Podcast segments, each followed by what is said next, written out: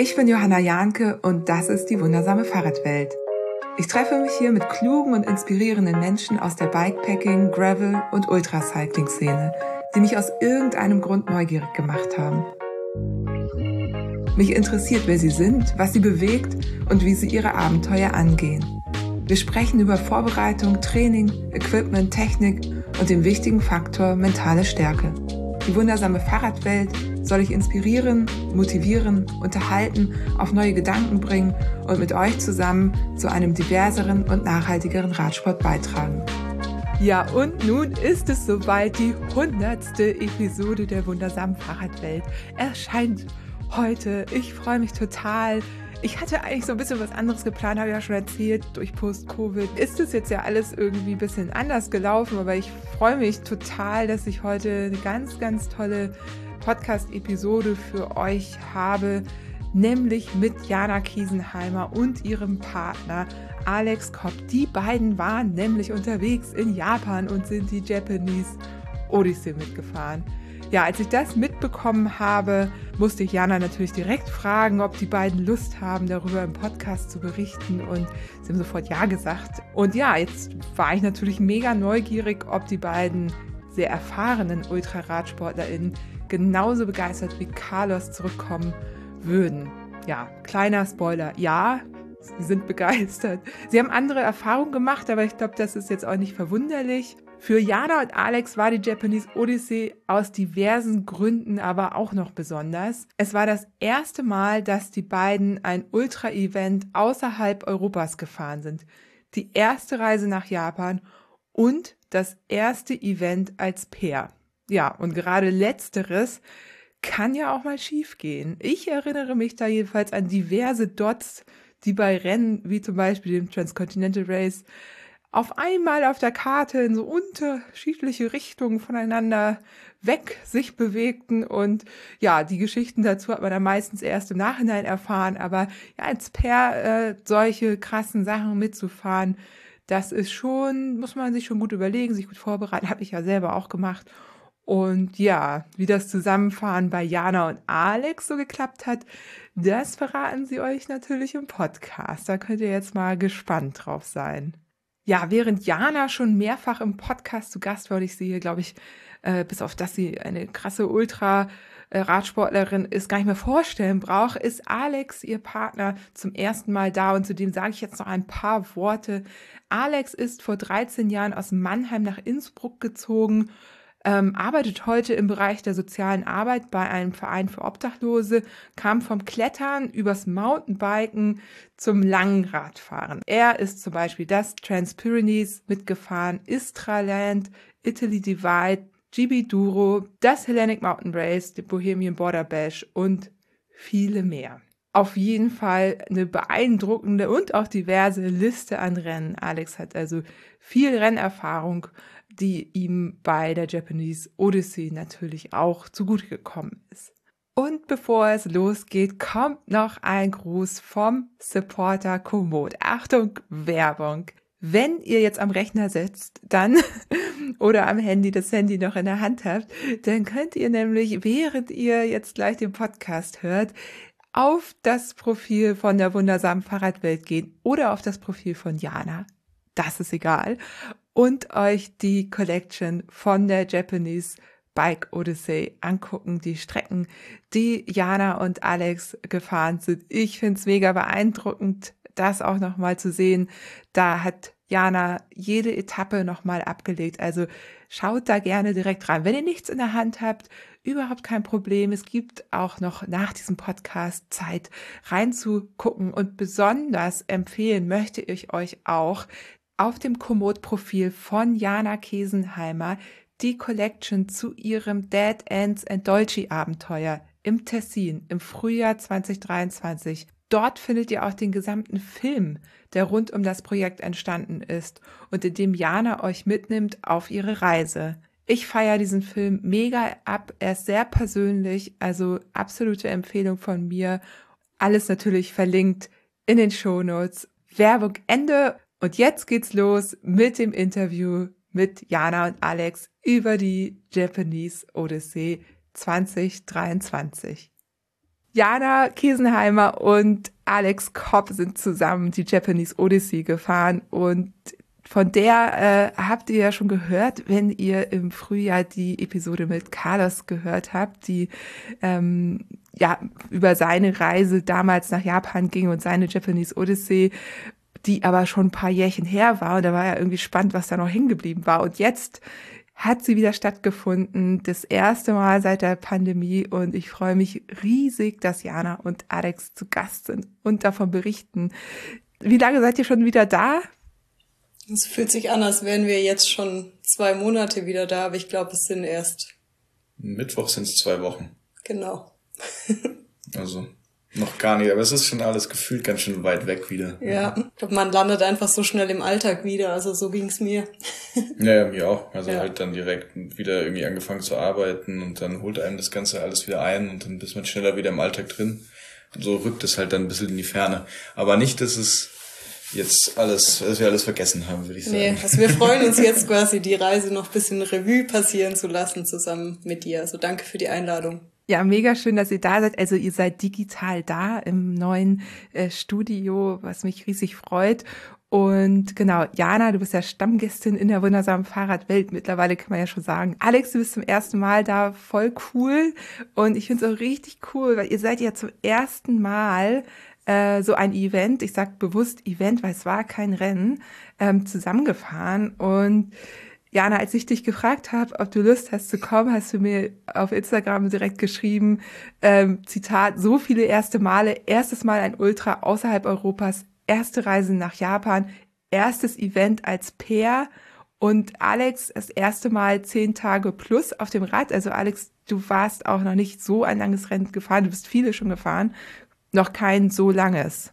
Nein, also so lange am Stück saß ich tatsächlich auch privat noch nie auf dem Fahrrad, weil dann mindestens immer ein Pausetag oder sowas dazwischen war. Aber das waren jetzt neun Tage und ein paar Stunden, die wir auf dem Fahrrad saßen und das eigentlich jeden Tag. Und das war definitiv auch meine längste, längste Distanz oder längste Zeit auf dem Sattel durchgehend. Und? Das, ja, war okay. Ging gut. Na, also kann, kann nicht klagen. Es war eine gute Zeit und wir sind da relativ gut durchgekommen eigentlich. Zwölf Tage waren ja der Rahmen. Ne? Innerhalb von zwölf Tagen ähm, sollte man ankommen im Ziel.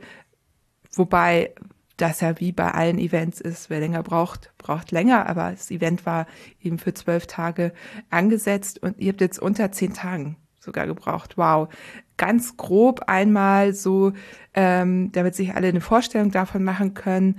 Die Länge ist bei roundabout 2700 Kilometern dabei aber 50.000 Höhenmeter dieses Jahr. Die, die, Strecke ändert sich ja auch jedes Jahr. Kommt das so hin mit eurer Planung? Weil das ist ja ein Event, wo man die Strecke selber baut. Ja, wir waren jetzt bei 2600 Kilometer circa und 40.000 Höhenmeter. Bisschen genau. weniger.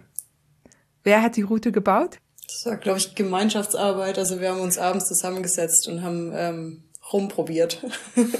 und dann auch, wie es in unserer ganzen Vorplanung war, es gab mal immer jemand, der irgendwie einen Anfall gekriegt hat und irgendwie gedacht hat, er muss jetzt noch irgendwas organisieren und hat dann irgendwas gemacht und dann war auch so die Routenplanung, dass wir eigentlich, Jana hat die Vorarbeit geleistet, das alles eingepflegt und dann sind wir immer mal wieder entweder zusammen oder unabhängig aneinander über die Strecke rüber und haben die einzelnen Segmente dann, die einzelnen Streckenabteile dann nochmal überarbeitet oder gedacht, hey, könnte man da noch rumfahren oder da. Genau. Das war ja ein Prozess von einem Monat oder so wahrscheinlich. Ja, genau. Ich glaube, wir machen das auch beide ganz gern, was sich ganz gut ergänzt hat. Ja. Ja, das ist ja super, ne? Eigentlich ja auch der Tipp, wenn man zusammen so ein Event fährt oder überhaupt eine Bikepacking-Tour macht, dass beide so an der Strecke mitbauen. Das funktioniert halt nicht immer, weil es oft ja auch so ist, dass einer keinen Bock hat und der andere umso mehr. Aber letztendlich, wenn man dann irgendwo steht und es geht nicht weiter, ist immer cool, wenn beide die Verantwortung dafür ja, tragen. Ja, ich war auch ganz froh, dass, dass man quasi niemand was in die Schuhe schieben kann damit. Ja, ja, und es hat einen ganz klaren Vorteil, dass man, dass einfach zu zwei unterschiedliche Perspektiven irgendwie da zu, auf diese Karte draufschauen und teilweise kam es gleich echt vor, dass ich irgendwie Sachen nicht gesehen habe, die Jana gesehen hat und andersrum wahrscheinlich auch. Also dass man halt hätte einen Umweg fahren, der halt äh, offensichtlich irgendwie länger ist, aber im Endeffekt dann kürzer war oder man hat dann noch irgendwie eine Sehenswürdigkeit gesehen und gedacht, da könnte man noch lang fahren oder Mhm. Genau. Jana, du, du warst bisher immer hier, wenn entweder haben wir über Studien gesprochen oder über Rennen. Was hat dich denn dazu jetzt gebracht, oder auch euch beide, aber Jana, du kannst ja mal anfangen, dich für dieses Event zu entscheiden. Und welche, welche Rolle hat da dieser Aspekt, dass es eben kein Rennen ist, gespielt? Mm, also, also eigentlich nur um das kurz vorwegzunehmen, hat Alex sich zuerst für das Event entschieden und ich habe dann, ähm, also es war seine Idee und ich habe dann sehr schnell gemerkt, dass ich das gerne auch erleben will. Und dann haben wir ähm, gemeinsam beschlossen, dass es ein, ja eine gute Gelegenheit ist, um dann doch auch mal als Pair zu starten. Ähm, wir hatten dann am Anfang vor, auch die vollen zwölf Tage zu nutzen. Also wir hatten mehrere Alternativen geplant, um noch über einen extra Vulkan zu fahren und so weiter. Und haben dann aber witzigerweise am dritten Tag beschlossen, dass es doch schon recht hart ist und wir es nicht künstlich in die Länge ziehen wollen.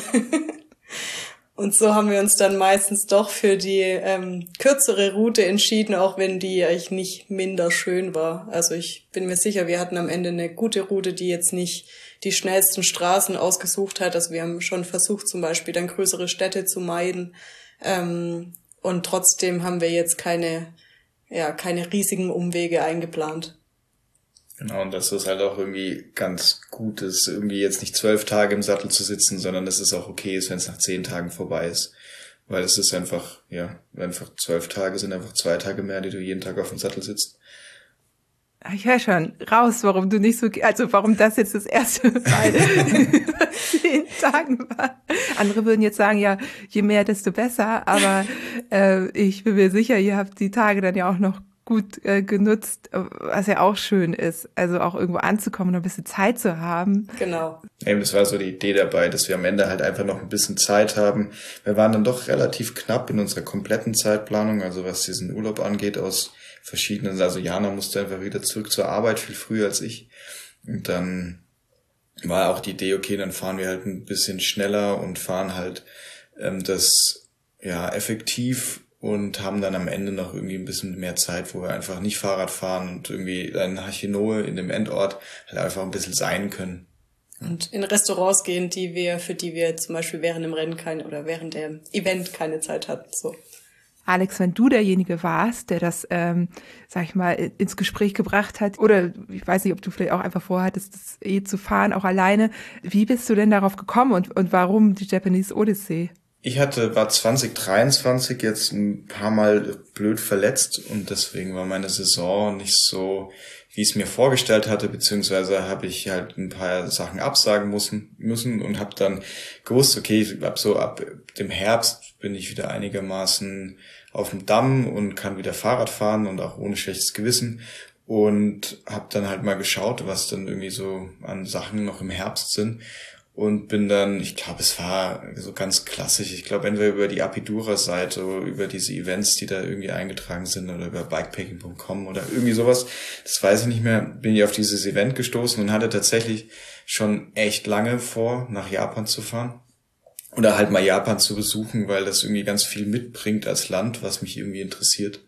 Also zumal die Geografie, dass es ein asiatisches Land ist, dass es relativ sicher ist, was es halt angenehm macht, so für die Reiseplanung, dass man sich halt wenig Gedanken machen muss, irgendwie was kann man machen und was kann man nicht machen, sondern man kann da relativ unverkopft einfach reingehen und sich das anschauen und nicht irgendwie Angst haben, dass irgendwas passiert ja, so im, im Endeffekt so. Und dann habe ich da relativ schnell, habe ich mich da angemeldet. Und mir war halt auch eigentlich klar bei der Anmeldung, so ich will das nicht unbedingt alleine fahren, weil es halt irgendwie nicht ums Schnellsein geht, sondern darum halt irgendwie die Zeit dort zu verbringen. Und irgendwie wollte ich das teilen. Und genau, und dann habe ich dann irgendwann noch Jana gefragt und Jana war dann nur, ja, hat sich kurz über, hat ein bisschen gebraucht, um sich zu überreden zu lassen, weil sie eigentlich noch gedacht hat, sie fährt Transpyrenäenrennen mit.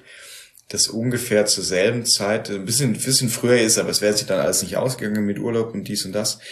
Und habe dann gute Argumente eingebracht und dann hat sich Jana relativ schnell dazu bewegen lassen, mitzufahren. und ich habe entdeckt, dass in Österreich eben zwei Feiertage waren in exakt dieser Zeit. Ähm, die mir die Lehre entschärft haben, weil ich normalerweise während des Semesters unterrichte an der Uni und mit diesen zwei ähm, Feiertagen, die zufällig exakt in, in den zwei Wochen der Odyssey lag, ähm, war das dann für mich von der Arbeit möglich. Und dann habe ich Transpyrenees gecancelt ähm, und genau, habe mich dann doch schnell überreden lassen. ja, naja, und Japan ist halt einfach das Land des Shimanos. so, hat sich da nicht so erwiesen, dass da überall Shimano-Teile auf der Straße liegen. Aber die Vorstellung war zumindest schön, bevor man da hingekommen ist. Die stehen ja dann immer auf die Teile, die es da nicht gibt, nämlich die ganzen irgendwie amerikanischen Komponenten und so, dass irgendwie, wenn man sich so die Szene anguckt, mhm. Ganz spannend. Ja, und tatsächlich die einzigen Anzeichen oder Lebenszeichen, die man von Shimano gesehen hat, abseits von Fahrradläden, waren Fischereiwerbungen. Also Shimano hat ja auch einen Fischereipart. Also sie machen diese Kurbeln für Angeln und sowas. Und da, das waren eigentlich die Shimano-Geschäfte, die man gesehen hat. Sonst hat man davon nichts gesehen. Ja. Also. Witzig. Aber stimmt, das habe ich auch schon mal gehört. Und äh, was mich jetzt eben also so ein bisschen aufhören lassen hat, aber genau so erging es mir nämlich auch ähm, im Frühjahr, nämlich als ich mit Carlos gesprochen habe, dass ich eigentlich, weil Alex, du sagtest, so ein Land, wo man einfach ohne sich viel Gedanken machen kann, Bikepacken kann. Und das ist ja erstmal, wenn man an Japan denkt, nicht so. Da denkt man erst so, jetzt muss ich mich ganz viel mit der Kultur auseinandersetzen. Und ich glaube, bis zu einem bestimmten Grad ist es auch sinnvoll, sich natürlich vorzubereiten. Auf jeden Fall hat man am Ende selber immer mehr davon und uns auch ein bisschen Respekt zeigen. Carlos hat da ja auch so ein paar Sachen erwähnt im Podcast, irgendwie mit den Tattoos zum Beispiel, ähm, dass man da ein bisschen gucken muss. Aber dass Japan einfach so ein krass cooles Land zum Bikepacken ist, das wissen, glaube ich, die wenigsten oder erwarten die wenigsten. Wa warum ist es so und was habt ihr da für Erfahrungen gemacht? Also wir haben uns natürlich deinen Podcast mit Carlos davor auch angehört ähm, und haben uns dann schon noch ein bisschen eingelesen, was die, ja vor allem die Verhaltens, die sozialen Normen in, in Japan angeht, weil ich meine, auch aus meinem Beruf weiß ich, dass Japan ein kollektivistisches Land ist, dass da sehr viele unausgesprochene Regeln gibt und ich wusste das aus der Theorie, aber wie stark diese Regeln dann praktisch gelebt haben, haben wir auch erst dann in Japan so richtig erfahren. Es war total spannend. Ähm, und ansonsten ist es aber ein total sicheres Land. Also wir haben sehr schnell gemerkt, dass die Wahrscheinlichkeit, dass jemand uns unsere Fahrräder klaut, sehr gering ist. Ähm, es gibt überall diese Konbinis, die kleinen Supermärkte, wo die einfach fürs Bikepacking wie gemacht sind. Also es gibt dort äh, Toiletten umsonst mit beheizbaren Klobrillen. es gibt äh, Mikrowellen und warmes Essen. Ähm, eigentlich 24-7 und diese Konbinis, diese kleinen Convenience Stores, die sind wirklich übers ganze Land zahlreich ähm, verstreut, so dass man alle paar Kilometer auf so ein Store stößt und ähm, somit hat man eigentlich gar keine Sorgen, was Verpflegung angeht. Ähm, und durch diese sozialen Normen und das Gefühl, dass die JapanerInnen eigentlich keine Regeln brechen wollen, fühlt man sich auch sehr sicher. ja, die Infrastruktur ist super. Also wir waren durchweg echt auf guten, also was im letzten, was ihr im letzten Podcast ja auch schon besprochen habt, man war durchweg eigentlich in einer guten Infrastruktur unterwegs. Die Autofahrer waren super. Wir hatten, glaube ich, in zweieinhalb Wochen auf der Straße, die wir insgesamt, wir sind ja davor noch Fahrrad gefahren und danach noch ein bisschen Fahrrad gefahren. Ähm, also außerhalb von diesem Event, ähm, die Autofahrer, wir hatten zwei, zwei dumme Begegnungen und die waren für österreichische Verhältnisse okay. Also da, normal. oder normal, sagen wir es ja. so. Also das normaler Alltag. Genau, da ja. wird man schon Auf sehr. Auf der Straße. Ja, ja. Da wird man schon sehr, sehr gut behandelt. Naja, was mir persönlich, was ich ganz gut fand, ist die Topografie. Also das halt einfach flachfahren taugt mir nicht so und Japan ist halt ein einziger Hügel so. es ist halt eine Vulkaninsel und es gibt halt einfach Unmengen an Hügeln. Man fährt die ganze Zeit hoch und runter, hoch und runter. Es gibt zwar so flache ähm, Ebenen, aber die sind doch nicht so oft und meistens am Meer. Und man fährt da schon einfach sehr viel Höhenmeter und das taugt mir auch sehr gut. Ja. Ja. Und sagt mal, hat das denn äh, viel geregnet wieder oder ging's? Ja, davor hatten wir Angst, vor allem nach deinem Podcast mit Carlos und die Typhoon Edition der Japanese Odyssey. Ähm, wir hatten da noch das komplette Regenequipment eigentlich dabei und am Ende aber nur einen einzigen Tag Regen, der auch, finde ich, ja. Es hat schon geregnet, aber es war ja, okay. War okay. Ja. Ach, das ist ja, ja. super. Also ein paar Regenbilder habe ich schon bei euch gesehen. Ja. Na, es war ein Tag, hat es echt eigentlich den ganzen Tag geregnet. Ja. Ich glaube, davor hat es so ein bisschen mal getröpfelt in irgendeinem Tag. Aber eben, da ging ja das Konzept relativ gut aus von der Veranstaltung, dass sie auch daraus gelernt haben und es ist nicht unbedingt in der Taifunzeit ähm, laufen lassen, sondern einfach dieses Zeitfenster, was es halt Ende Oktober gibt. Genau, sie haben es noch weiter nach hinten geschoben. Nee, nee Anfang, okay. ja, Anfang ja. Oktober. Es, es ja. hört die Taifunzeit auf. Also ja. wer, glaube ich, sich das fundiert äh, wissen will, muss das nochmal nachlesen. ähm, und da hört einfach die Taifunzeit auf und es gibt so ein Zeitfenster von vier Wochen, soweit ich das weiß, wo es halt einfach tendenziell weniger regnet, man hat Chancen auf, eine, auf schönen Herbst und das halt ist sich genauso eigentlich ausgegangen. Mhm. Wir hatten eigentlich durchweg, also klar, es verändert sich klimatisch ja von Süden nach Norden, so wie wir gefahren sind, sehr. Aber eigentlich hatten wir die ganze Zeit schönes Herbstwetter. Ja, also ich, es war schon ziemlich kühl. Man muss sich schon darauf einstellen, dass man auch mal den ganzen Tag lang lang fährt. Ähm, und wie Alex schon gesagt hat, also im Süden ist es eben deutlich wärmer und man merkt es dann von Tag zu Tag, was auch spannend ist. Ähm, es kann schon ungemütlich sein, aber eher, weil das eben doch schon frisch ist. Und ja, Regen war eigentlich gar kein Problem dann. Gott sei okay. Dank. Ja. Das ist schön. Das ist schön, weil das kann ja schon echt zermürbend sein, ja. ne? So, so eine ganze Tour irgendwie im Regen oder so ein Rennen. Und ja. wenn ihr von, äh, also wie, ähm, ich könnte jetzt rechnen, aber ihr habt es bestimmt schon getan oder ihr wisst, äh, wie viel ihr so täglich gefahren seid. Was ist denn für euch so ein, wir fahren jetzt nicht Race-Modus, aber trotzdem sportlich und schnell und bleiben unter zehn Tagen bei so einer Geschichte? Was habt ihr da so am Tag für einen Schnitt gehabt?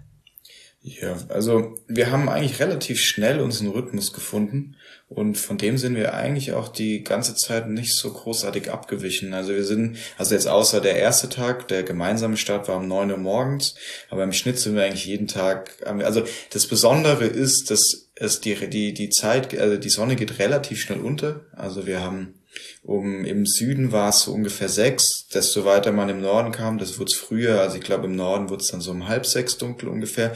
Aber dafür geht die Sonne sehr früh auf. Also die Sonne, es war eigentlich so ab halb sechs war es so, dass man fast ohne Licht fahren konnte. Und wir sind, haben probiert, so zwischen halb sechs und sechs auf der Straße zu sein und sind bis um zwischen neun und zehn am Abend gefahren und hatten zwischendrin so ungefähr im Schnitt anderthalb Stunden Pausezeit. Also das, wir sind schon relativ durchgefahren und haben eigentlich auch immer auf dem Fahrrad gegessen und haben aber trotzdem schon viele Convenient, also viele Stops eingelegt, wo wir immer wieder was zu essen geholt haben. Aber ja, und sind dann im Schnitt so 280 Kilometer gefahren und 4000 Höhenmeter am Tag, so ungefähr. Ja, okay. Ja, das also, ja auch, also zum, wenn man jetzt Transcontinental vergleicht, das ist auch ein Schnitt, mit dem man so ein Transcontinental Race gut finisht. Genau. Also so. wir haben dann, ja. wir hatten dann acht Stunden Stoppzeiten ungefähr und haben halt, das ist glaube ich der große Unterschied zu so einem Rennmodus. Wir haben glaube ich eine Stunde gebraucht, bis wir ins Bett gekommen sind und haben dann danach, also wir haben dann sechs Stunden geschlafen ungefähr und danach mhm. noch eine Stunde gehabt, um wieder alles zusammenzupacken, aufzustehen, noch irgendwas zu frühstücken, was man noch dabei hatte. Also hatten wir dann so im Schnitt acht Stunden Stoppzeiten am Abend, was glaube ich der große Unterschied ist einfach. Ja. Ähm, wo habt ihr denn geschlafen? Ja, also wir hatten die ähm, komplette Schlafausrüstung, die wir gebraucht haben, dabei. Also wir hatten ähm, Winterschlafsäcke, einen Biwaksack, äh, wir hatten auch einen Tarp dabei, eine Isomatte. Wir hatten sogar Kissen dabei. Es war das erste Mal, dass ich ein Kissen dabei hatte. Aber ist gut. ja, hat mich sehr schnell überzeugt. Ähm, und wir hatten eigentlich anfänglich vor, viel öfter draußen zu schlafen, haben dann in der ersten Nacht draußen geschlafen und ähm, da so eine verlassene Hütte gefunden, was ziemlich praktisch war. Also wegen den Temperaturen auch viel angenehmer. Ähm, dann ist Alex leider ein bisschen krank geworden und nach zwei Tagen war er wieder fitter und dann bin ich leider krank geworden, also nicht dramatisch krank, aber schon so eine ordentliche Erkältung, dass wir wussten, draußen schlafen in der Kälte ähm, ist schwierig. Also es hatte dann schon oft, ja, schon auch unter fünf Grad, je nachdem, wo wir waren. Ähm, Und da haben wir dann viel öfter ein Hotel genommen, als wir das eigentlich vorhatten, aber es war auch überraschend einfach. Also wir hatten zufällig, glaube ich, ein ganz gutes Timing, dass sich mit unserem bis, also von sechs bis neun, halb zehn Fahrradfahren, dass sich das immer ganz gut ausging, dass wir abends in der Stadt waren, wo wir in ein Hotel gehen konnten. Und dann am Ende hatten wir, glaube ich, drei Nächte draußen, also dreimal haben wir draußen geschlafen und ähm, fünf Nächte, sechs, sechs. Nächte in Hotels. Ja. Und habt ihr da irgendwie einen Tipp? Also äh, gibt es da auch eine Plattform oder habt ihr einfach geguckt, äh, ist da ein Hotel und dann seid ihr da hingefahren? Also wie, wie macht man das in Japan am besten? Ja, Japan ist ja ein, also Google und Booking und so diese ganzen Portale, die man wie kennt, gehen einfach super. Also das, Ach, ja, ja, okay. das genau. ist jetzt in der Hinsicht nicht viel anders. Okay, ja dann. Ja, also genau, was ich da ganz gut finde als Beschreibung, dass Japan irgendwie, äh, wenn man dorthin kommt, ich hatte immer das Gefühl so ein bisschen, dass man in so einem Paralleluniversum ist. Also es ist irgendwie wie Europa vom Standard her, von also so dein innerer Wertekompass oder wie du dich halt orientierst in der in der Öffentlichkeit, wie das alles aussieht und sowas, ist eigentlich relativ ähnlich. Also so es gibt so eine anfängliche Andersheit, die ganz klar heraussteht. Also klar, Schriftzeichen sind anders, so wie Häuser gebaut werden, sind anders. Es ist Linksverkehr. Ähm, es ist so, also offen, also so die offentlich, die, also die, die offensichtliche Andersheit ist schon groß, aber wenn man mal darüber hinweg ist und das so akzeptiert hast, dann kennt man sich relativ schnell aus, finde ich, und kann sich auch gut orientieren, zumal halt so Sachen die wir halt auch gewöhnt sind, halt auch einfach funktionieren, wie Google Street View. Das hat mir beim Plan gemerkt, ja. dass einfach Street View in Japan, äh, die waren überall gefühlt. Also wir sind die, die Strecke halt viel mit Street View durchgegangen und es gab eigentlich keine Straße, wo nicht eine Street View Kamera war. Es ist schon ziemlich gut organisiert dort und auch das mit den Hotels war dann eigentlich gar kein Problem. Einmal haben wir vor Ort in der Stadt, ähm, sind wir einfach hingegangen und das hat ein paar Anläufe gebraucht, ähm, dass wir was Freies gefunden haben. Ähm, aber eigentlich war das nie ein Problem, ja. Genau, wenn man noch weitergeht, also jetzt ab, ab von diesen Booking-Portalen, die wir halt kennen, ist es, glaube ich, was wir jetzt von den anderen auch gehört haben, dass man halt einfach in in diese öffentlichen Onsen geht, dort fragt, darf man dort schlafen, ob sie noch einen Platz frei haben. Und es war, ging eigentlich ähm, von niemandem gehört, dass sie da irgendwie Probleme hatten eigentlich. Ja. Also man findet schon sehr schnell und leicht was und auch das draußen schlafen. Also eigentlich ist dadurch, dass halt, wie Jana schon gesagt hat, das irgendwie sehr sicher ist, sind auch eigentlich irgendwie Clown nicht so ein Thema ist, halt gefühlt jede Garage war offen. Also man ist irgendwie da abends durchgefahren und durch die Dörfer und hat halt einfach überall Schlafplätze gesehen. Also da könnte man schlafen oder da und man, ja. Also ich würde sagen, wenn man es drauf anlegt, kann man einfach echt jede Nacht einen guten Schlafplatz finden, würde ich behaupten. Und die öffentlichen Toiletten, die sind ähm, sehr, sehr, sehr sauber. Ja. Hat Carlos nicht zu viel versprochen. Ja. Meinte, die haben da ja drin gepennt. Ja, wir haben auch drin gepennt. Wie cool. So preislich bei so einer Hotelübernachtung, womit muss man da rechnen? Mm, wir sind in, bei der allerersten Buchung waren wir ein bisschen überrascht, weil unser Zimmer extrem nach Rauch gerochen hat. Und dann haben wir sehr schnell herausgefunden, dass es normal ist, dass es in japanischen Hotels ähm, Raucherabteil, also Raucherzimmer gibt, die man buchen kann. Die sind Stockwerke. Dann, ja, Stockwerke, stimmt.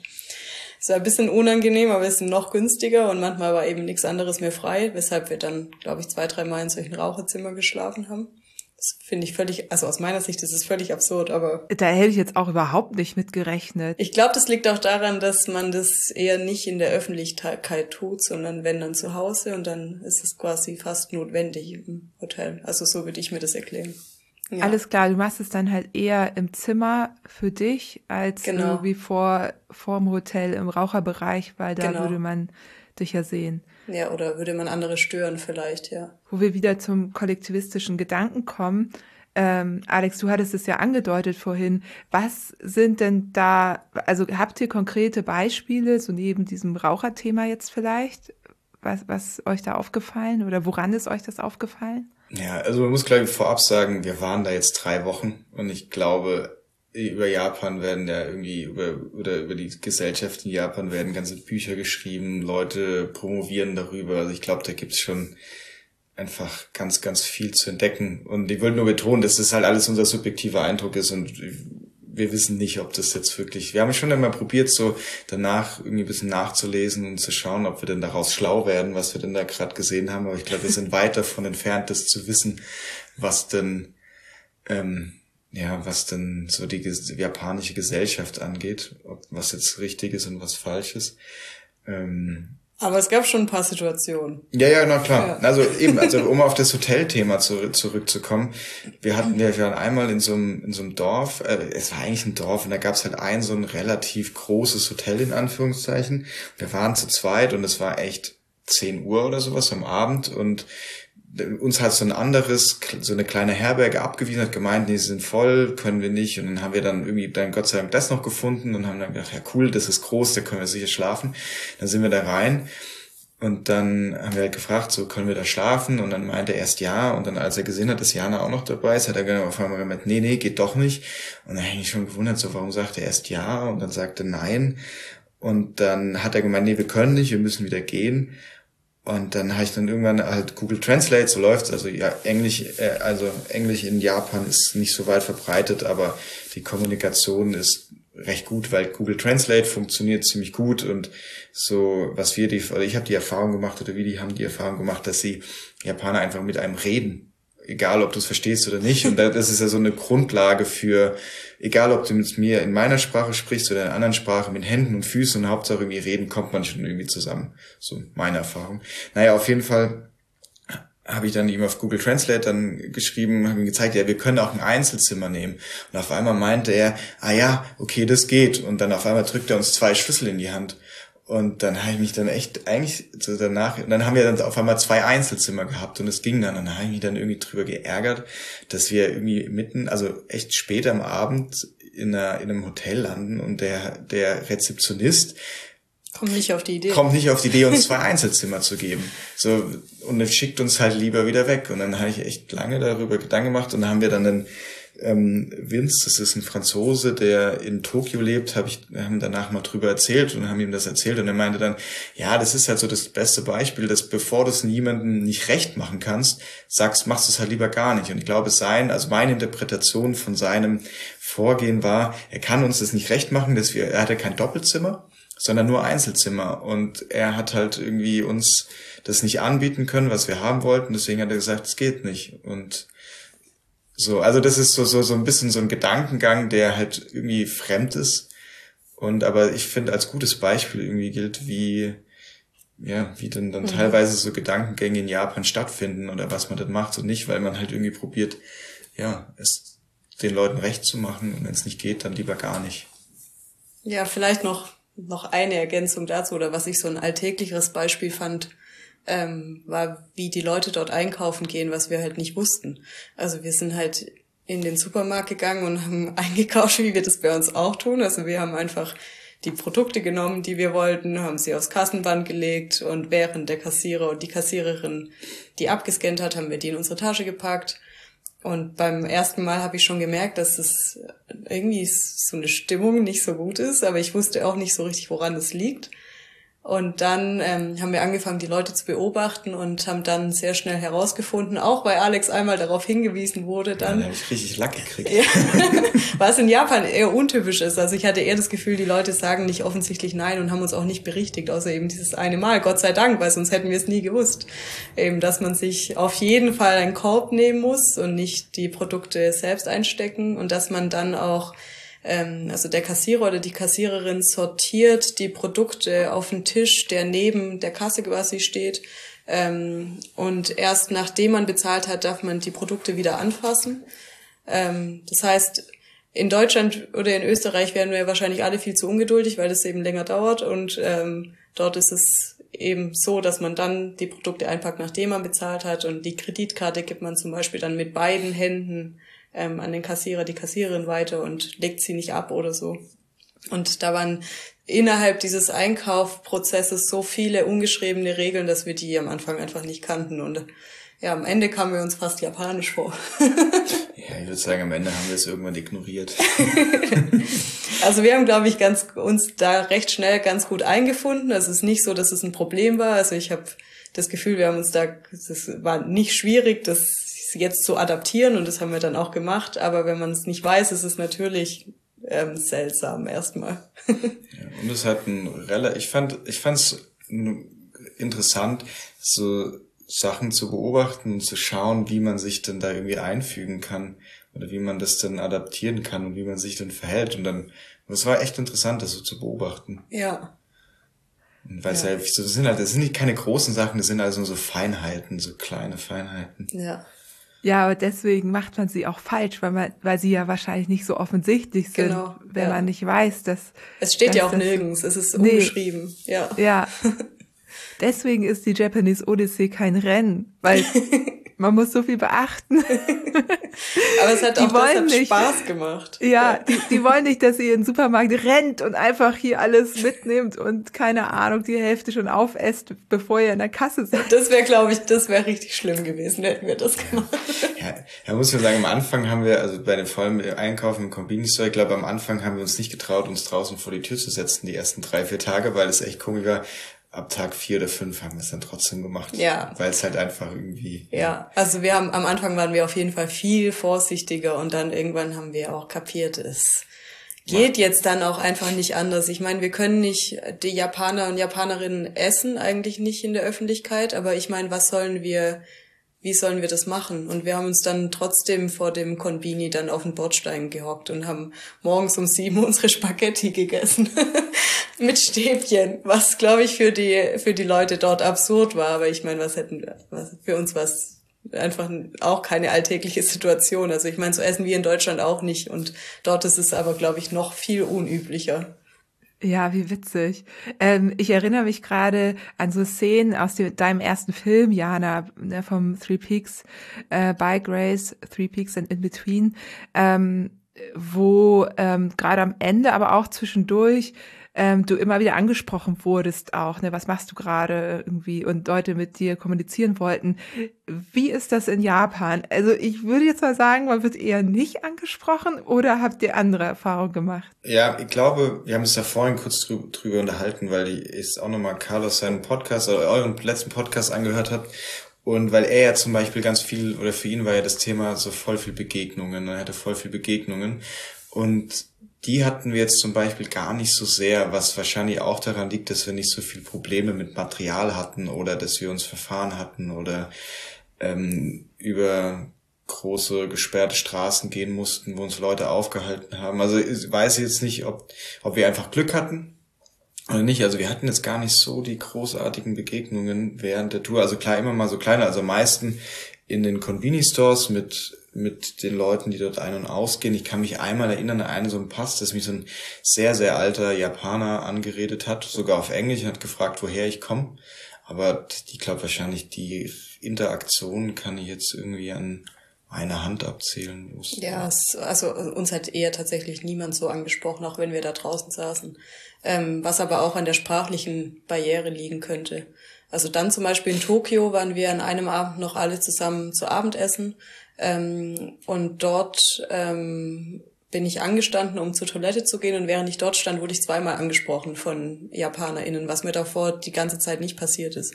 Also ich hatte auch das Gefühl, dass Tokio vielleicht da noch ja, ganz anders ähm, steht, dasteht als, als Japan so als Ganzes und dass die Leute dort vielleicht auch einfach besser Englisch sprechen. Ja, das kann gut sein. Und eure Strecke, beziehungsweise es gab ja Checkpoints und Parcours.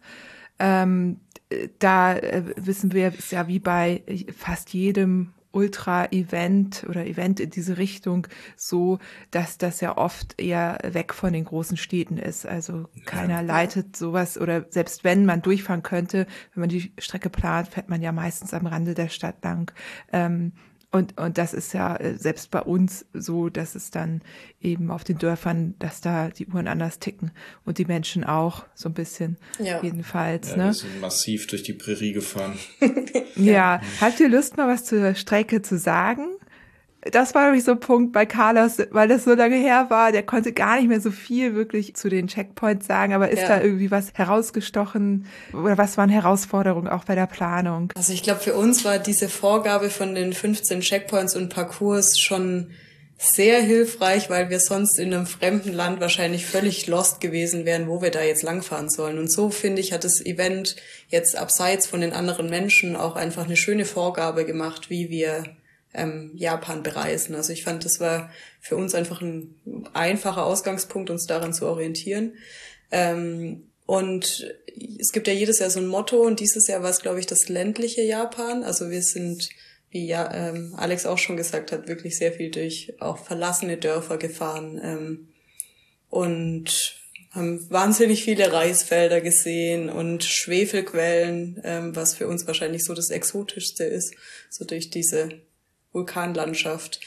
Ähm, und im Süden war es schon auch noch eindeutig anders dann als im Norden. Also ich, wie wir schon angesprochen haben, alles eigentlich extrem hügelig. Im Süden natürlich bisschen wärmer und irgendwie so ein bisschen ja, ganz im Süden ist anscheinend sogar subtropisches Klima, also es ist schon hm, nochmal ganz anders. Und dann aber oftmals waren wir unterwegs und ich würde jetzt sagen, ich habe manchmal fast vergessen, dass wir in Japan sind. Also es sah dann gar nicht so sehr anders aus. Es war ein schöner Herbst, wie, wie es bei uns auch eben schön Herbst ist, mit gelben Lärchen und ähm, ja, vielen bunten Wäldern und Staudämmen und ich würde sagen, so landschaftlich war es gar nicht so sehr anders, also vielleicht sogar viel ähnlicher, als ich erwartet hatte.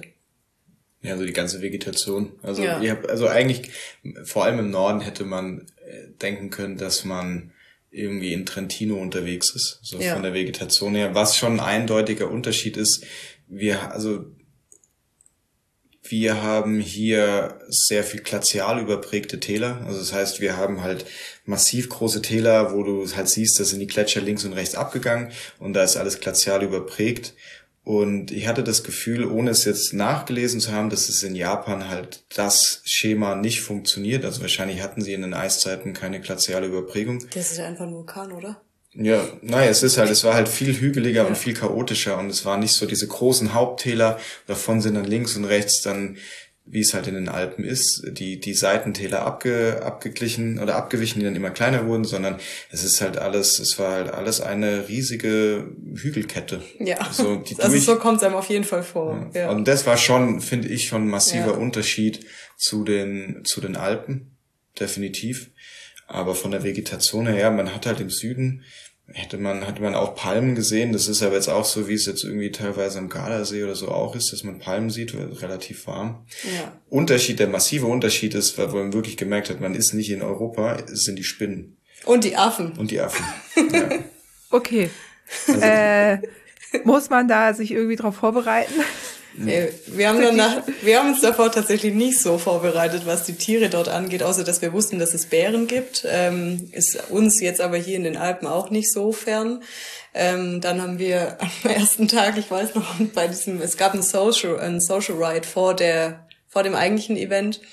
Ähm, und da kamst du zu mir, Alex, und hast gesagt, boah, schau mal da drüben, das ist so eine krasse Spinne. Die sind echt groß. Die sind wirklich groß und gelb und grün und irgendwie sehen die ganz fürchterlich aus, aber wir haben da ein bisschen recherchiert und die sind eigentlich nicht giftig, auf jeden Fall nicht bedrohlich. Ähm, genau. Dann gab's noch die Affen, die waren natürlich irgendwie witzig für uns, diese Rotgesichtsaffen, die eigentlich auch eher scheu waren. Kann sich schon vorstellen, dass die fies sein können, aber für uns war es eher eigentlich eine lustige Begegnung immer wieder. Okay. Okay, ja, da wäre ich jetzt auch nicht drauf gekommen. Also, ja. Und ähm, habt ihr jetzt ja schon ein paar Mal angesprochen, dass ihr euch auch mit anderen äh, Teilnehmenden unterhalten habt. Äh, es war natürlich ein größeres Event, aber auch nicht so groß. Wie viele waren da letztendlich am Start? 50. Ich glaube, 60 waren angemeldet. Ich glaube, 50 waren es im Endeffekt. Ja, so ungefähr, ja.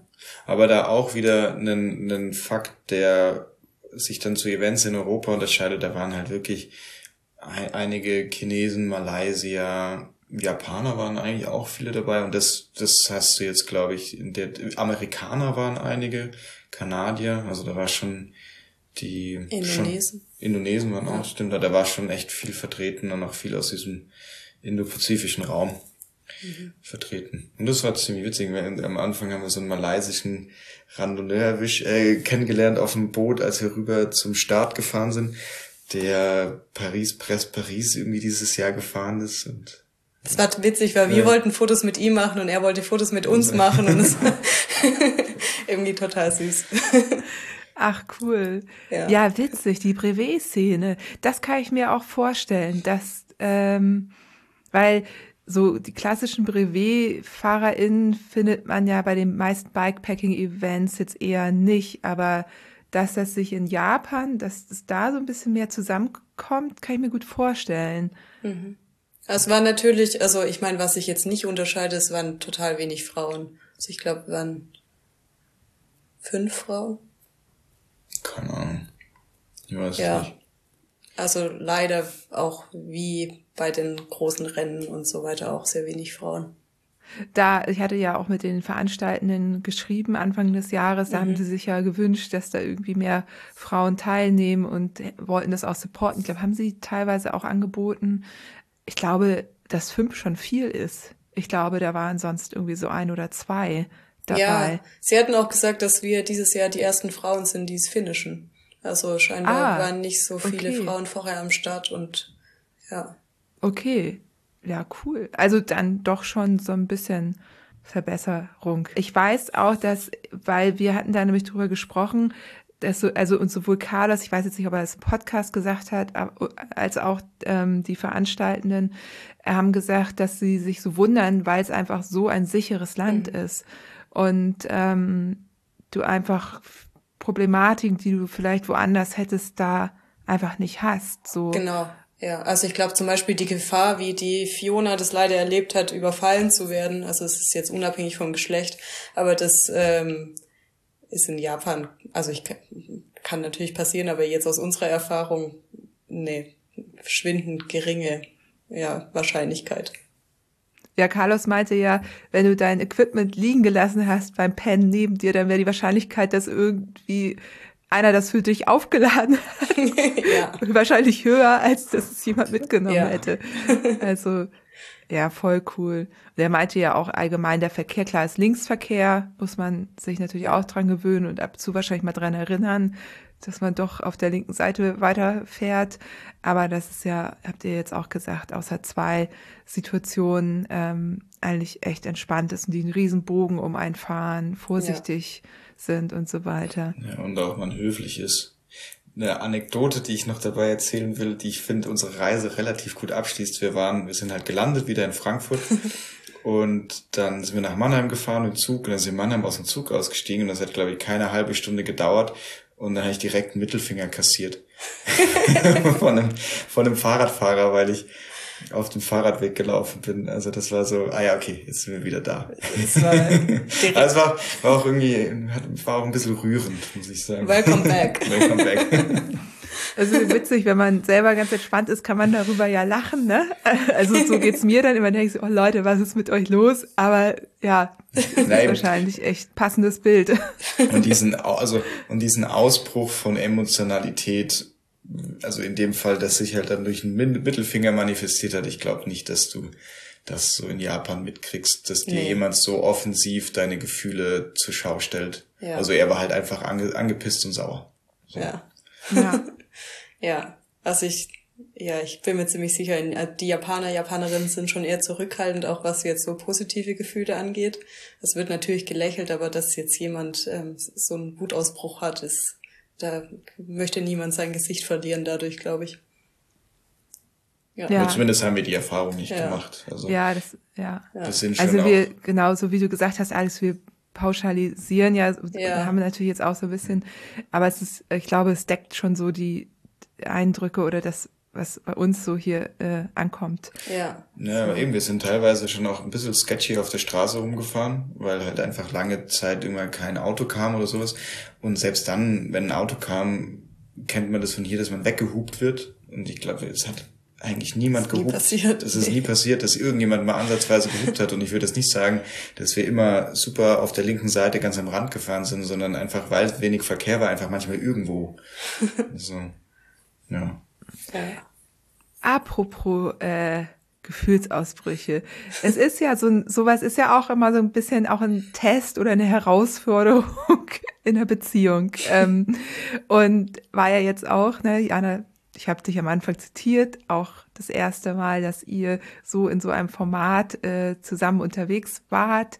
Und Jana, ich weiß, äh, du hast in, da, in dem letzten, für dem aktuellen Film über ähm, äh, Dead Ends in Dolce. Mhm. Da gibt es auch einen ganz tollen Film. Ich kann ihn sehr empfehlen. Ich packe ihn in die Shownotes auf jeden Fall. Guckt ihn euch an. Ähm, da hast du gesagt, dass äh, du da auch so ein bisschen Bubble vorhast, mit jemandem zusammenzufahren. Und zwar ähm, besonders dann, wenn du der stärkere Part bist, weil du dich dann zurücknehmen müsstest. Das weiß ich jetzt nicht, wie das bei euch beiden ist, aber ähm, ja, wie ist das für euch aufgegangen? Mögt ihr da irgendwie was teilen? Ähm, habt ihr äh, die ultimativen Tipps äh, für alle, die das mal probieren wollen zusammen? Ja, ich glaube, ich würde es behaupten, also ich sitze noch hier neben Jana, also von daher ist es relativ gut ausgegangen, würde ich sagen, oder zumindest haben wir uns im Nachhinein wieder zusammengerauft. Nee. War nicht nötig. War nicht nötig. Nee, wir sind eigentlich, ich glaube, wir sind ein, zwei Mal kurz aneinander geraten wegen irgendwas, aber ich aus meiner Seite würde es behaupten, das wäre jetzt irgendwie alles nichtig irgendwo. Ich glaube, unser Vorteil war, dass wir halt zumindest beide in so Fahrrad-Events und unsere Auffassung vom Fahrradfahren und wie wir das angehen wollen relativ ähnlich ist. Also man muss sich jetzt nicht über so grundsätzliche Sachen unterhalten. Wie lange fahren wir? Wann machen wir Pause? Wie schnell wollen wir unsere Pausen machen? Ähm, was machen wir während dem Fahrradfahren? Für was stoppen wir? Also so diese ganzen Themen, wo man halt sich aneinander gerät, weil man sich sie irgendwie noch ausschnapsen muss, das hatten wir alles irgendwie nicht, weil wir uns mhm. halt relativ gut kennen. Und von daher sind wir eigentlich ziemlich gut durchgekommen und hatten eigentlich eine richtig gute Zeit. Was, ja, ja ich glaube halt als Tipp, ich weiß nicht, ich glaube, man muss sich halt, muss sich halt irgendwie sich so mal annähern und dann halt schauen, was hat man denn überhaupt für, also man kann ja, es gibt ja hundert verschiedene Arten, Fahrrad zu fahren. Also, und da ist ja nichts richtig und nichts falsch. Man muss halt irgendwie nur schauen, dass man es irgendwie gleich versteht oder auf die gleiche, ungefähr auf die gleiche Art irgendwie wahrnimmt und praktiziert. Ja, also tatsächlich war es viel einfacher, als ich es mir vorgestellt hatte. Also ich glaube, das war dieses Zusammenfahren war, also wir haben schon viele Radtouren zusammen gemacht, auch sehr lange ähm, Radtouren, wo man schon auch bisschen körperlich an seine Grenzen kommt. Es ist nicht so, dass es jetzt quasi die erste heftige Tour zusammen war. Ähm, aber ich dachte trotzdem, dass wir viel mehr Kompromisse eingehen müssen. Also ich hatte jetzt nicht unbedingt mit Streit gerechnet, aber ich dachte schon, dass man ähm, dass wir uns mehr absprechen müssen über viele Dinge, aber irgendwie war alles so intuitiv ähm, gleich, dass wir uns gar nicht absprechen mussten. Also ich glaube, wir hatten, wie jetzt Alex auch schon richtig gesagt hat, einfach die gleiche Vorstellung davon, was wir erleben wollen und wie wir Fahrrad fahren wollen. Und ähm, dann hat es echt gut funktioniert. Ja. Voll cool. Ich glaube, hier hören. Fast langweilig, ne? ja, fast eine langweilige Antwort, sorry. Ich überlege gerade, welche fiesen Fragen ich stellen könnte. Aber vielleicht so, Jana, bist du dir sicher? Ja, wir können, wir können es sicher noch ein bisschen Zwietracht sehen. Ja. Also das ist aber super spannend, weil also ich fahre mit meinem Mann ja auch zusammen Fahrrad und wir sind zum Beispiel komplett unterschiedlich, ne? Also und das das auch nicht so offensichtlich, aber in so Details, dass wir eigentlich auch nur so einen bestimmten Bereich haben, den wir gerne zusammen und gut zusammenfahren können. Genau, deswegen finde ich das cool, darüber zu sprechen und mal so auch mal ein bisschen genauer hinzugucken. Aber ja, bei euch ist anscheinend sehr langweilig. Ähm, nicht mal sowas wie irgendwie einer hat Hunger und äh, kriegt schlechte Laune und wird hangry. Also wir hatten also Alex ist auf jeden Fall der, eher der stärkere Fahrradfahrer als ich, also noch einen Ticken stärker, aber ich habe so das Gefühl, an Tag sieben oder sechs oder sieben hast du gesagt, so langsam komme ich rein. Und irgendwie hat sich das dann auch so eingegroovt und wir waren dann vom Tempo echt ziemlich gleich. Also ich habe ich hab nicht gewartet, er hat nicht gewartet. Wahrscheinlich hätten wir beide das noch viel schneller fahren können, wäre es ein Rennen gewesen, aber das war ja auch nicht die Ambition. Also ich glaube, das verändert schon auch noch mal viel. Ähm, man muss natürlich sich irgendwie absprechen, wenn ich an einem Tag nicht so fit bin und krank bin oder eher am Tag davor, dass man sich dann ein bisschen abspricht und auch fragt, wie geht's dir jetzt gerade oder sollen wir, also natürlich muss man irgendwie darüber sprechen, aber es, ich habe das Gefühl, das hat intuitiv so ganz gut funktioniert. Ja. Ja, cool. Und dann hätte ich äh, noch mal der eine Punkt, den ich auch spannend fand, ähm, dass ihr gesagt habt, wenn es ein Rennen gewesen wäre, hättet ihr euch vielleicht gar nicht dafür entschieden. Also ihr habt euch bewusst dafür entschieden, warum es, äh, weil es kein Rennen war. Nun könnte ich ja sagen, okay, nur weil etwas ein Rennen ist oder weil da drüber Rennen steht, muss man es ja auch nicht als Rennen fahren. Aber das ist natürlich trotzdem leichter gesagt als getan. Ähm, über der Japanese Odyssey steht, es ist kein Rennen. So. Und genau, warum hat euch das quasi geholfen, dann die Entscheidung oder warum war das so ein Punkt, dann äh, für euch dafür zu entscheiden? Ich glaube, grundsätzlich ist erstmal die Frage, warum fahre ich in so ein Land und neben an so einem Event teil? Also das muss halt jeder für sich selbst wissen. Also ich für meinen Teil finde es halt schon interessant, weil man einfach ein bisschen Anhaltspunkte hat, andere Leute trifft und man ist jetzt nicht so vollkommen verloren. Ähm, warum, ja, als Rennen hätte ich es, glaube ich, nicht gefahren, weil es mir einfach zu weit ist, um da irgendwie maximal schnell durchzuhämmern. Und ja, das ist einfach, ja, das wäre für mich, glaube ich, das wäre, ist für mich zu weit und zu exotisch, um das irgendwie maximal schnell irgendwie durchgefahren zu sein. Und ja, ich weiß nicht, wie es für dich ist. Ja, ich, also wie du gesagt hast, man muss ein Rennen nicht als Rennen fahren. Wir hatten, glaube ich, eher schon so ein bisschen das Problem, dass wir sowas noch nie nicht als Rennen gefahren sind. ähm, und wir dann schon auch schnell, also am, also wir haben sowas ja noch nie ohne Rennen gemacht, deshalb, ich glaube, wir mussten uns eher immer so ein bisschen ausbremsen und sagen, ach, ist jetzt egal, wir fahren unsere Route oder wir schauen jetzt nicht, wo die drei Leute vor uns hingefahren sind oder ähm, wir wollen nicht, dass der uns noch einholt, aber ach, ist ja auch egal. also so ein, natürlich, wenn man so einen Tracker hat und die anderen Leute sieht, macht's was mit einem, egal ob das jetzt ein Rennen ist oder nicht. Ähm, und dann war es manchmal eher schwer zu sagen, okay, wir schlafen aber unsere sechs Stunden und wir hatten gesagt, wir schlafen die sechs Stunden und also dann auch diesem Plan treu zu bleiben und nicht noch mehr zu fahren, war, glaube ich, eher ein bisschen unser Problem. Ja, zumal wir, glaube ich, beide auch unabhängig voneinander nicht so Rennen fahren würden, wenn man nicht so ein Stück weit auch Spaß am kompetitiven Wettbewerb hat. Also das ist ja definitiv auch ein Faktor. Wenn man daran Spaß hat, dann macht man sowas ja auch. Ja, eben, eigentlich musst du uns eher ein bisschen einbremsen. Ja. Immer. Ich kann es super nachvollziehen. Klar, guckt man dann ja doch. Gerade wenn man es gewohnt ist, immer alles zu optimieren, ist es, glaube ich, auch eine Umstellung, mal sowas wie eine Pause nicht optimieren zu müssen oder Schlaf nicht optimieren auf drei bis vier Stunden runter, sondern zu sagen, ey, ja, sechs Stunden, das muss man fast schon aushalten können. Andere würden jetzt sagen, Gott, sechs Stunden, ich brauche eh zehn oder so, ne? Aber da, wo ihr herkommt, äh, sind ja zwei bis vier Stunden eher. Ja. sechs Stunden schlafen, das hat die also wir haben die Pausenzeit, so wie wir es gemacht haben, ich hatte das Gefühl, wir sind da einfach echt voll, eigentlich relativ ausgeschlafen immer.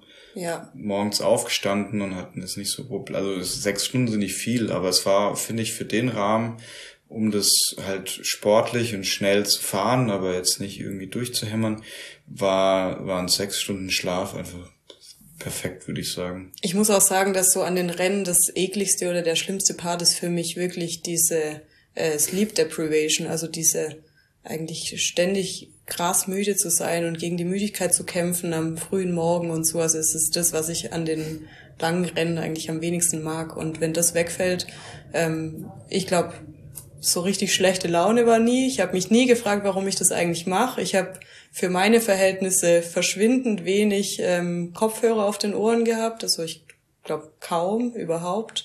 Ähm, und es war alles viel einfacher, also irgendwie so mental einfacher. Und das liegt mit Sicherheit auch daran, dass wir viel mehr geschlafen haben. Und ja. dass wir zu zweit waren. Ja. Natürlich. Ja. Und macht das jetzt was mit euch? Also beeinflusst das jetzt eure zukünftigen Rennen- oder Eventpläne? Ich glaube, wir wollen beide weiterhin Rennen fahren, auch solo. Also nicht so, dass es nicht auch Spaß macht, aber für mich hat es jetzt schon auch gezeigt, es macht so auch Spaß. Also es ist auch eine Option, sowas vielleicht ab und an zu machen, vor allem in so einem exotischeren Land. Ähm, trotzdem habe ich auch gern so mein Rennprojekt, wo ich mich selbst dann optimieren kann. Ähm, aber es ist natürlich super cool, sowas auch teilen zu können. Also ich, das wäre meine Meinung dazu. Ich weiß nicht. Ja, schließe ich mich an.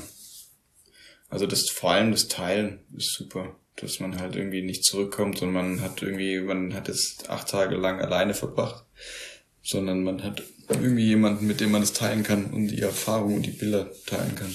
Ja. ja. Und es gibt Bilder voneinander dann auf einmal. Ja, super viele Fotos. Entweder ist nur Alex drauf oder nur ich. Ja, ich oder weiß. Wir, wir hatten ja schon äh, nach einem Podcast-Coverbild äh, gesucht. Ich habe ja jetzt zwei wunderbare zur Auswahl. Auf dem einen, was ich favorisiere, da ähm, könnte man einen Bezug zu der Studie herstellen. Durchaus. Die, die kürzlich veröffentlicht wurde. Da sprechen wir auch noch mal drüber. Jana, willst du die kurz anteasern und erklären, warum ich jetzt äh, da diesen Bezug herstelle? Ja, ich meine, auf diesem Foto, was die Leute dann vielleicht sehen, ähm, das war an dem Morgen in der öffentlichen Toilette, ähm, wo wir übernachtet hatten. Und es war, ich weiß nicht, der wievielte Tag es war. Es ist auch irgendwann alles ziemlich verschwommen. Ähm, aber mein Gesicht ist ziemlich puffy. Ähm, und Alex auch so ein bisschen. Auf jeden Fall, ich habe kaum aus meinen Augen gesehen, so geschwollen waren meine Augenlider. Ähm, und da habe ich mich, inzwischen freue ich mich, wenn mir das passiert, weil ich dann denke, unsere Forschung hat äh, Signifikanz, das ist irgendwie wichtig, ähm, weil eben jetzt auch diese Pilot Study veröffentlicht wurde, ähm, worüber uns wir, ja, worüber wir uns sehr gefreut haben. Ähm, da werden wir dann sicherlich auch nochmal gesondert drüber sprechen.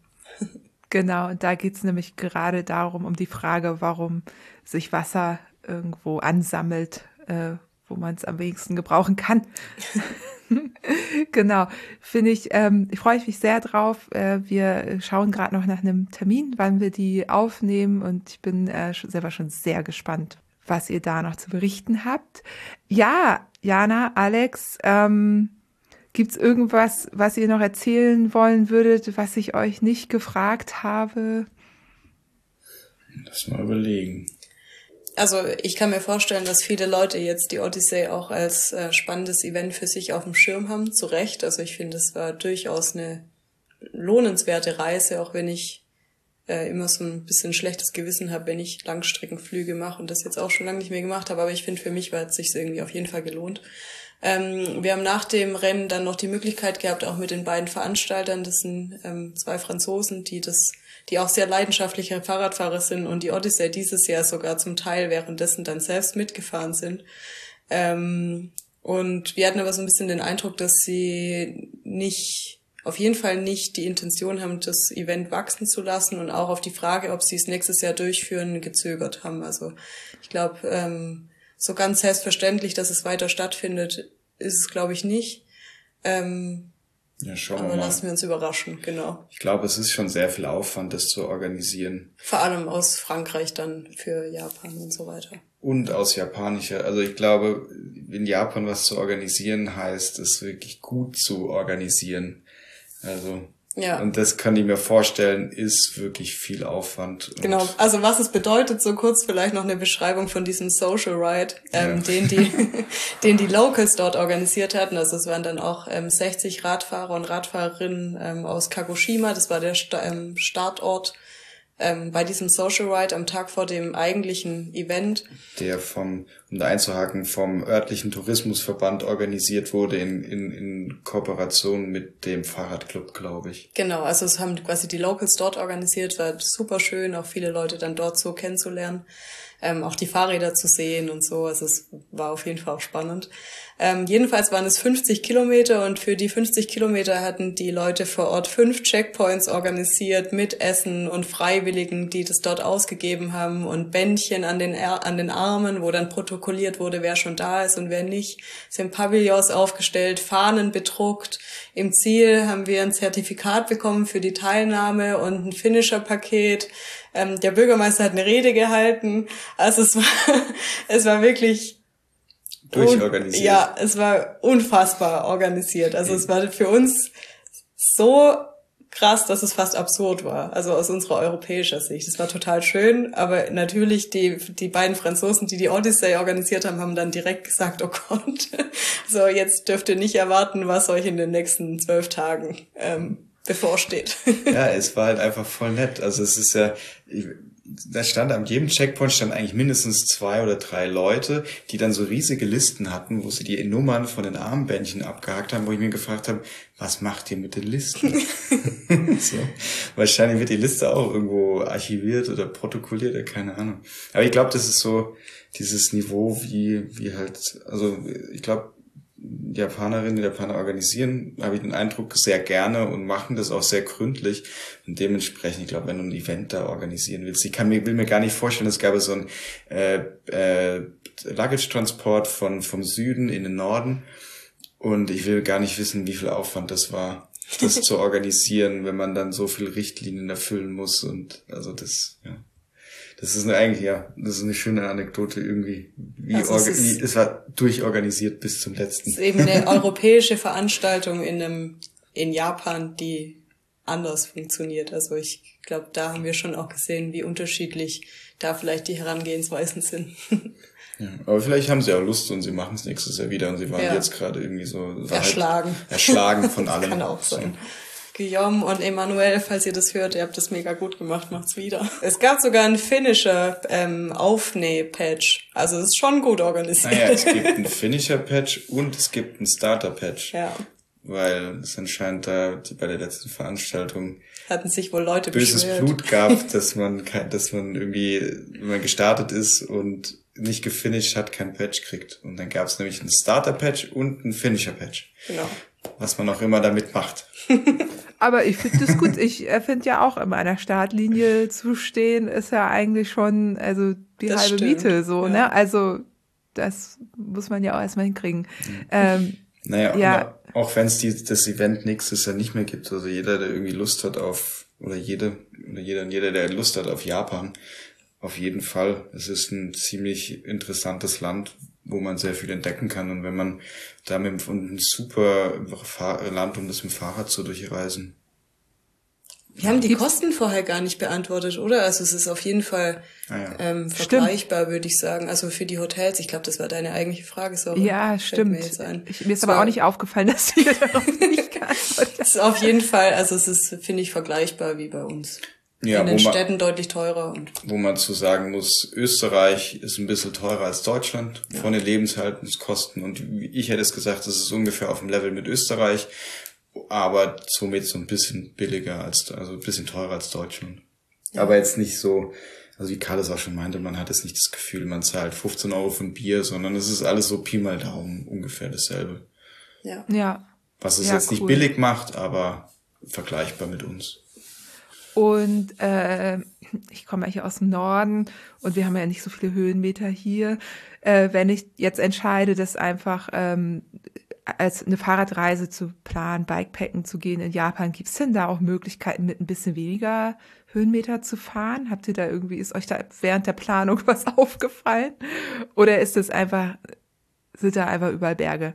Also ich glaube, wir hatten keinen, der größte Unterschied zu den Bergen bei uns ist, dass es für uns eigentlich keine Berge waren, sondern die Anstiege waren so vielleicht zwei bis maximal 700 Höhenmeter, aber jetzt keine Anstiege, wo man zwei Stunden bergauf fährt. Also gibt's bestimmt auch, aber sind wir jetzt während der Odyssee nicht gefahren. Ähm, aber so viel weglassen, weiß ich nicht. Ja, also ich glaube, wir sind, also wir sind ja nicht durch die japanischen Alpen gefahren und sowas. Ja. Also wir haben auch schon, also das sicher gibt es auch längere Anstiege. Aber ich hatte das Gefühl zumindest, entweder du hast Hügelketten und Bergketten oder du hast Flach, also du hast Ebenen, aber die Ebenen sind dann halt urbane, urbane Ballungsräume. Ja. Und okay.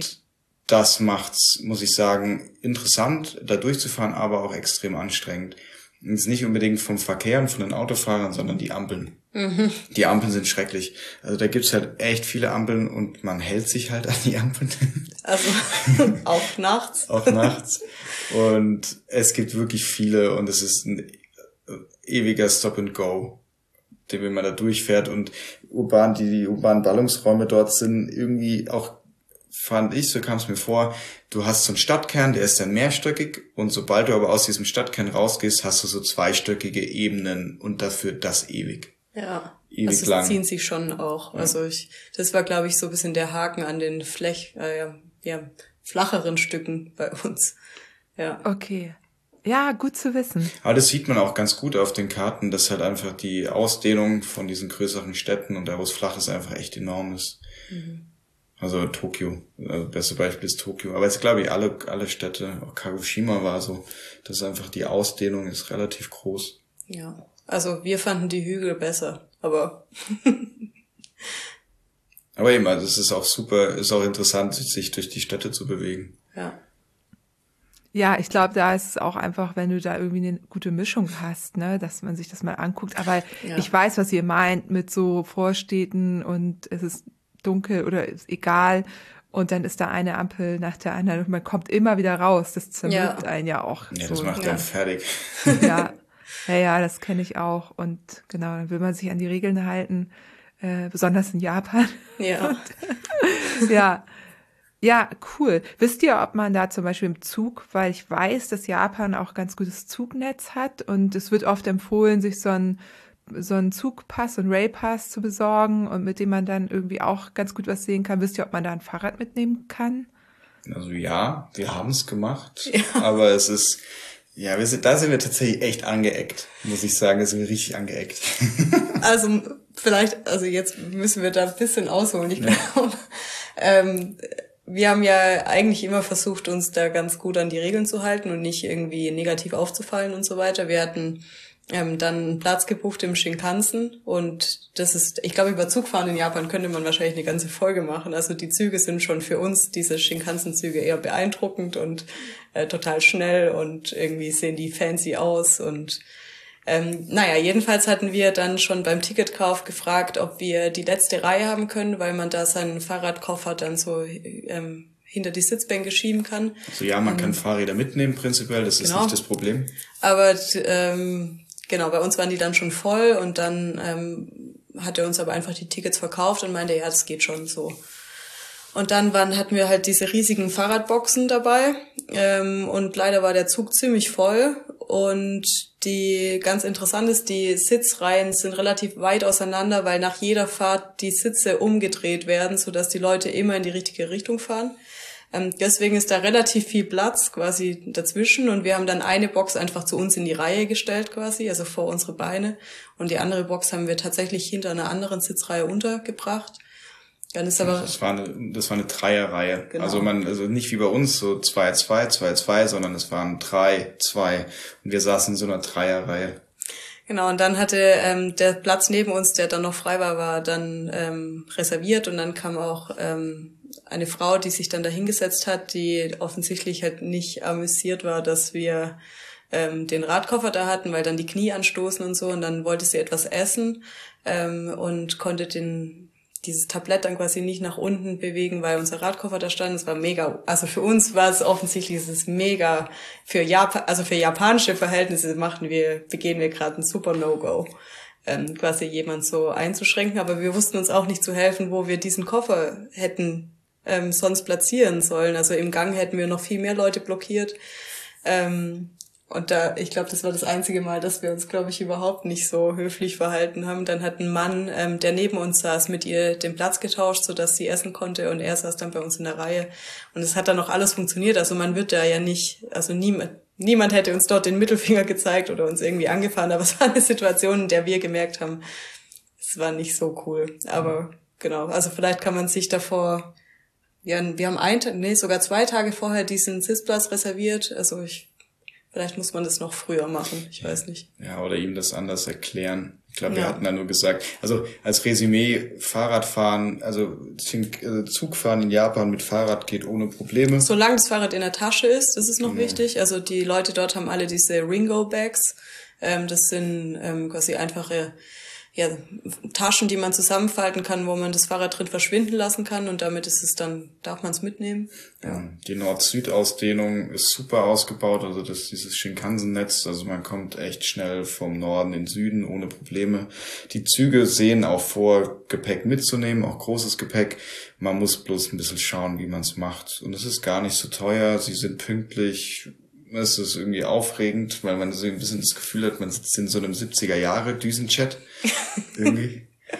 ähm, ja, also geht ohne Probleme und kann man durchaus in sein Bike oder in seinem Fahrradtrip mit einplanen, dass man Zug fährt. Also wenn man auch sagt, man will mal den Süden sehen und dann will man weiter in den Norden fahren, zum Beispiel als Idee, da kann man die Züge auf jeden Fall nutzen. Es gibt diesen JR-Pass, ähm, wo man dann, glaube ich, für, eine, für einen gewissen Zeitraum kaufen kann, also entweder eine Woche, zwei Wochen oder so, und dann kann man das Zugnetz nutzen. Oder wir haben jetzt eine Einzelfahrt gekauft, das waren für dreieinhalb Stunden Zugfahrt 100 10 Euro pro Nase ungefähr.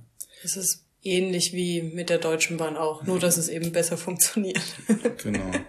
Also es ist auf jeden Fall ein Tool, um seinen Fahrradtrip irgendwie in Japan damit irgendwie auch zu verbinden. Ja. Muss man Ja, vielleicht cool. ein bisschen besser planen, wenn man nicht sozial auffallen will. Eben oder eben halt erklären, dass wir richtig großes Gepäck haben. ja. Ja, aber super Tipp, wenn man es kann, dann diese letzte Reihe da zu Ja. reservieren und ähm, Wenn, ja, man das, wenn man das googelt, es gibt auch ewig viel Berichte, Fahrrad mit Namen in Shinkansen, also da findet man sehr viel Material, Ja. wie man Okay. das macht und ob man das macht und was man dazu beachten muss. Ja. Also, Ja. das Ja, ist cool. schon sehr gut. Genau, was ich auch noch sagen wollte, weil Carlos erzählt hat, dass sie nie Handyempfang hatten. Wir haben uns davor halt einen, eine eSIM gekauft, eine Holafly, das ist irgendwie eine relativ große Firma, kann man sich unbegrenztes Datenvolumen, Internet kaufen, haut sich die eSIM aufs Handy und ist dann auch netzmäßig und internetmäßig ziemlich gut äh, versorgt eigentlich. Weil sie einfach zum Beispiel Google Translate ist einfach echt gut da zu haben und vor allem die Kamerafunktion. Du kannst ja nicht mehr was bestellen. Ja. Also du weißt ja nicht mehr was, also du kannst es ja nicht mehr, du kannst nicht mehr die Buchstaben lesen, das geht nicht. Und Google Translate und die Kamerafunktion ist wirklich, eigentlich war das echt fast das wicht- der wichtigste Gegenstand, den wir Ja. hatten. und dann hattet ihr jeder eine dann Ja, oder genau. ja. Ja, genau. Wir haben auch von Anfang an gesagt, dass es nichts ist, wo wir jetzt sparen wollen. Es könnte ja auch sein, wir verlieren uns. Ähm, und dann ist es besonders wichtig, sich irgendwie wieder zusammenrufen zu können. Also jeder von Stimmt. uns hatte Unlimited Data. Ja, Ja, hatte Carlos ja auch die Situation. ja stimmt. Ja, tatsächlich. Ja. Nicht wussten, wo sie jeweils sind. Ähm, ah ja, super Tipp. Voll gut. Ist zwar nicht ganz billig, aber es ist irgendwie auch, ja. Es, macht es halt einfach, einfach alles ein bisschen angenehmer. Ja. Weil sonst hätten wir nicht mehr was zu essen bestellen können. Ja, irgendwann haben wir den Tipp bekommen, dass immer oben links das meistgewählte Gericht steht. Und dann haben wir meistens das Gericht oben links genommen. Ja, oder auch so eine japanische Eigenheit ist, dass sie sehr gerne die Essensgerichte plastisch darstellen, also Plastikinterpretationen und die stehen dann da mit dem Hintergrund, dass man auch irgendwie Hunger kriegt, wenn man es Ach, sieht. witzig. Also so eine Nachbildung von Ja. den jeweiligen Ja, ja. Gerichten. Ja. Ach, cool. Ja, weil ich habe auch überlegt, so wenn, ne, es gibt ja jetzt auch viele, die vegetarisch oder auch vegan leben. Ah, Das das, geht ist übrigens noch, gar ein, ja, da wollte Okay, ich, gut, dass du es ansprichst, da wollte ich noch drauf hin. dass- Gut, dass Toll, hätte ich auch nichts gesagt, ja. Ja. ja, ich bin Vegetarierin und ich habe dann eigentlich am ersten Tag beschlossen, dass ich auf jeden Fall Fisch esse, weil sonst werde ich nichts essen. Und ich war dein Fleischmülleimer.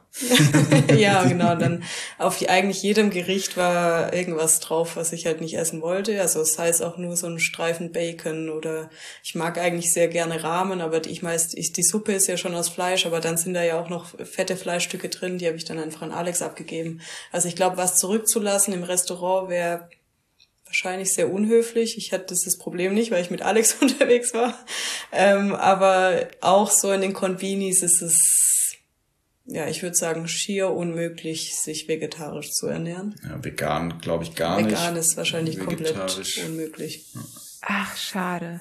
Ja. Also wenn das jetzt jemand hört und sagt, draußen in der Welt, ein Hörer, eine Hörerin, äh, es gibt da noch irgendeinen Trick, würde ich mich freuen, weil das wäre ja wirklich schade. Ja. Also es gibt diese Onigiris, von denen wir uns viel ernährt haben und ähm, wenn die nicht ausverkauft sind, dann gibt's die auch nur mit Algen drin. Also das war, glaube ich, so mein Favorite, also diese Reisdreiecke mit Algen drin.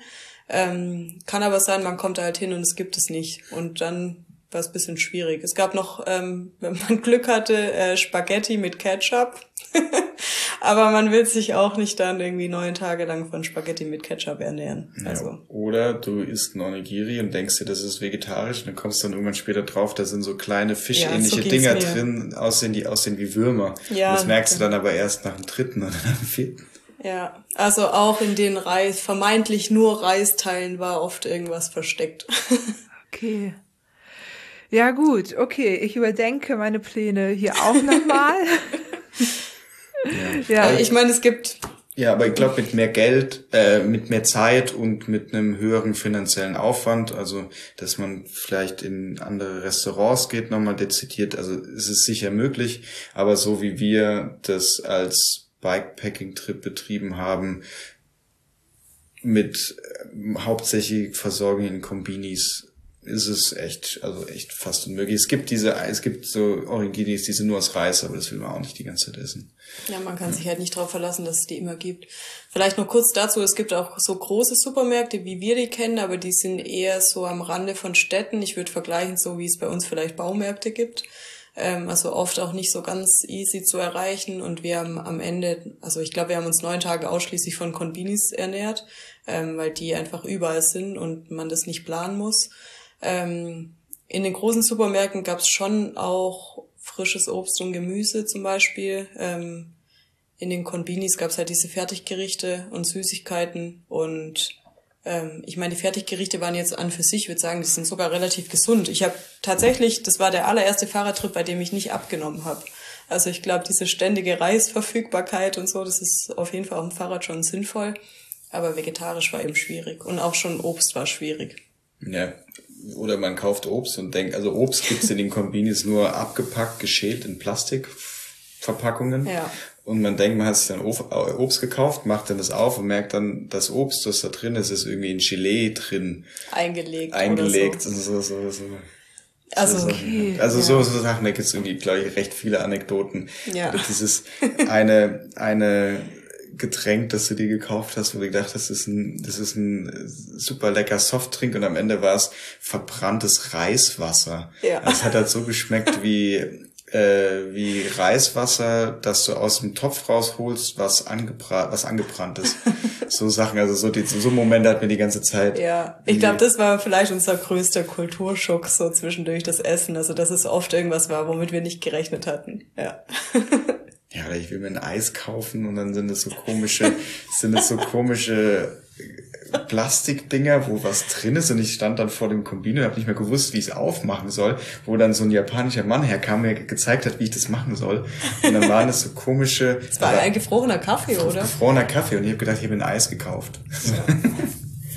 Also es, es, gibt schon viele Dinge, die, die wir nicht kennen und es irgendwie hat es das auch, also ich finde, es hat spaßig gemacht. Ich habe mir auch versucht, jeden Tag einen Snack zu kaufen, den ich noch nie kannte. Ja, ja. Ähm, das war dann mal Glück und mal weniger Glück. Wir haben auch irgendwann gar nicht mehr versucht herauszufinden, was wir essen, sondern haben nur kategorisiert und es schmeckt oder schmeckt nicht.